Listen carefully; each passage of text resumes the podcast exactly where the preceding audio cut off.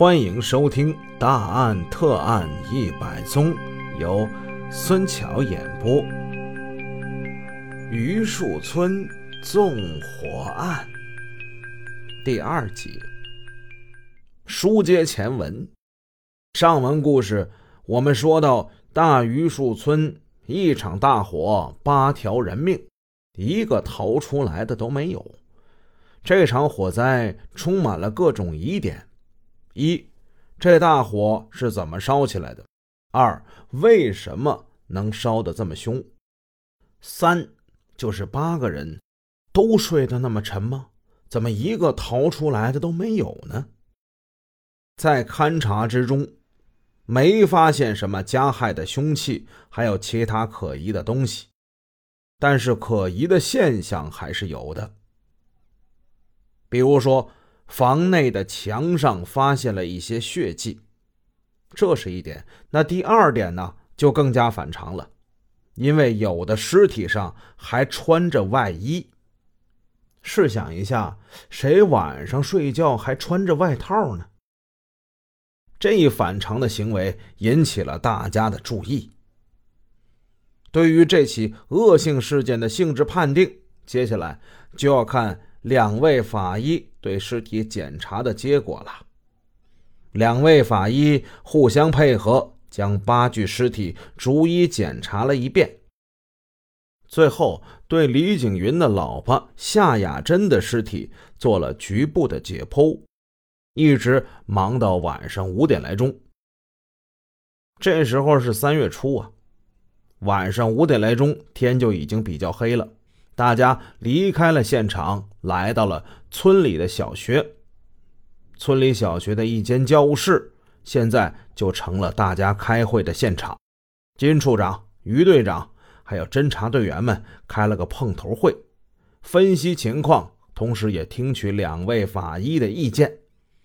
中年法医首先发言：“这个从……”夏雅珍这个尸体的这个尸检情况来看啊，我觉得这个他杀的可能性啊是不太大的。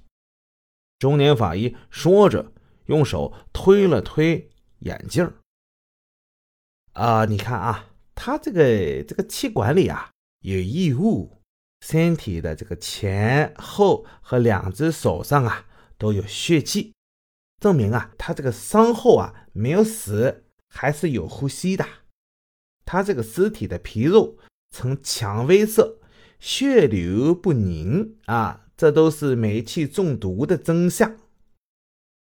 这位法医的看法呢，其实他是有一定根据和道理的。什么是煤气中毒呢？所谓煤气中毒，就是一氧化碳中毒。说到这儿，有的听众就开始急了：“哎，你别扯了。”这一九五几年，农村就通煤气了？哎，这不可能。各位，这您就不知道了。东北啊比较冷，时至今日，在东北烧煤烧炭取暖的也不在少数。所以，发生这种一氧化碳中毒的事情，在农村呢，即使是今天，也是什么呀？屡见不鲜。所谓煤气中毒，它就是一氧化碳中毒。当空气之中一氧化碳的占比达到百分之一的时候，人呼吸一至三分钟就可能昏迷甚至死亡。这是因为什么呢？一氧化碳进入人体之后，通过肺泡进入血液，与红细胞中的血红蛋白相结合，形成碳氧血红蛋白。由于一氧化碳对血红蛋白的亲和力更大，它比氧大两百至三百倍，所以血红蛋白一旦与一氧化碳结合之后，就失去了结合输送氧气的能力。最后的结果是什么呀？就会导致组织缺氧，发生窒息，甚至是死亡。在对夏雅珍的尸检之中。看他的尸斑、血液还有内脏，就呈现出来一种中年法医所说的蔷薇色。这种情况就很可能是缺氧造成的。因此，中年法医的结论就是一氧化碳中毒。于队长具有比较丰富的刑侦经验，他眉头微微皱起。呃，法医同志啊，呃，有没有可能受害者是被勒死的呢？那也是一种窒息呀。哦，这个情况啊，这个颈部啊，我是没有看到淤血的。所以呢，我认为他应该不是被勒死的。有刑侦队员就问了：“哎，为什么这八具尸体的头部都有伤痕呢？”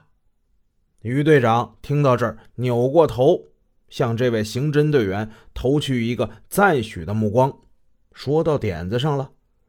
因为这个现象，他也是注意到了，也一直在脑子里在转。赶来奔丧的李景云的哥哥等亲属也都指出来了，说这两个老人的尸体上也是沾有血迹。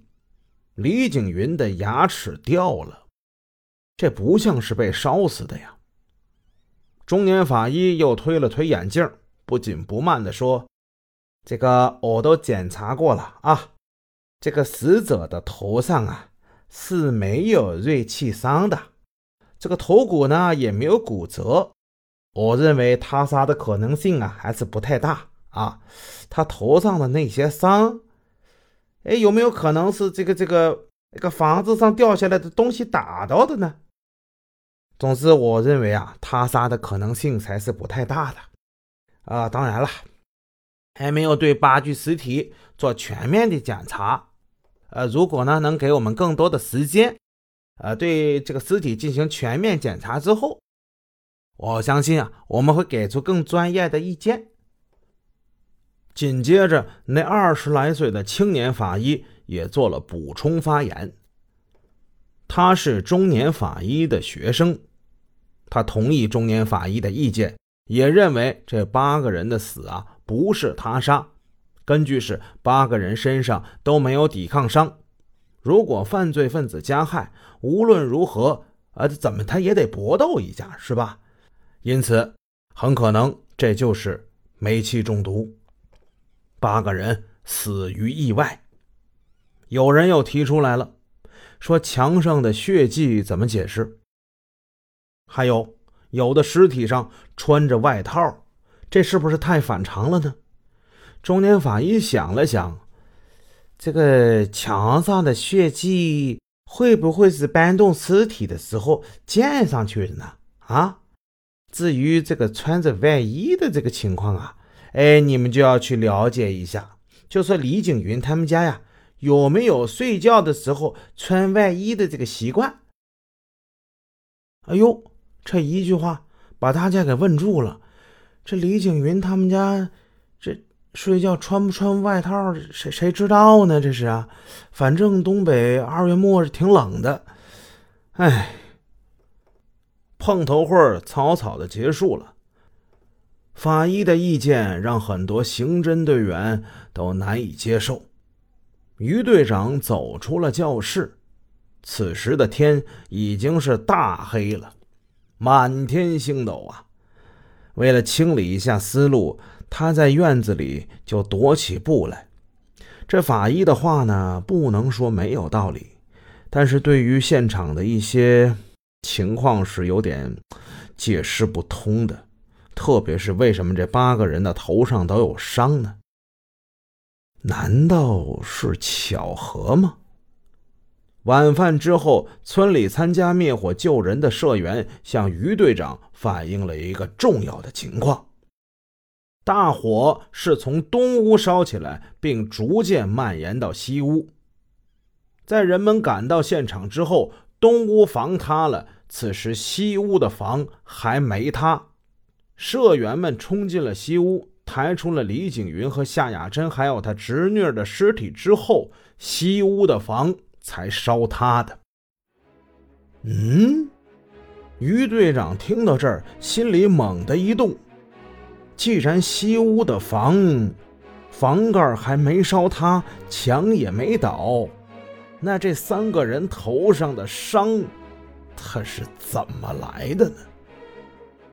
本集已播讲完毕，请各位听友多多点赞评论。如果喜欢，欢迎您的订阅。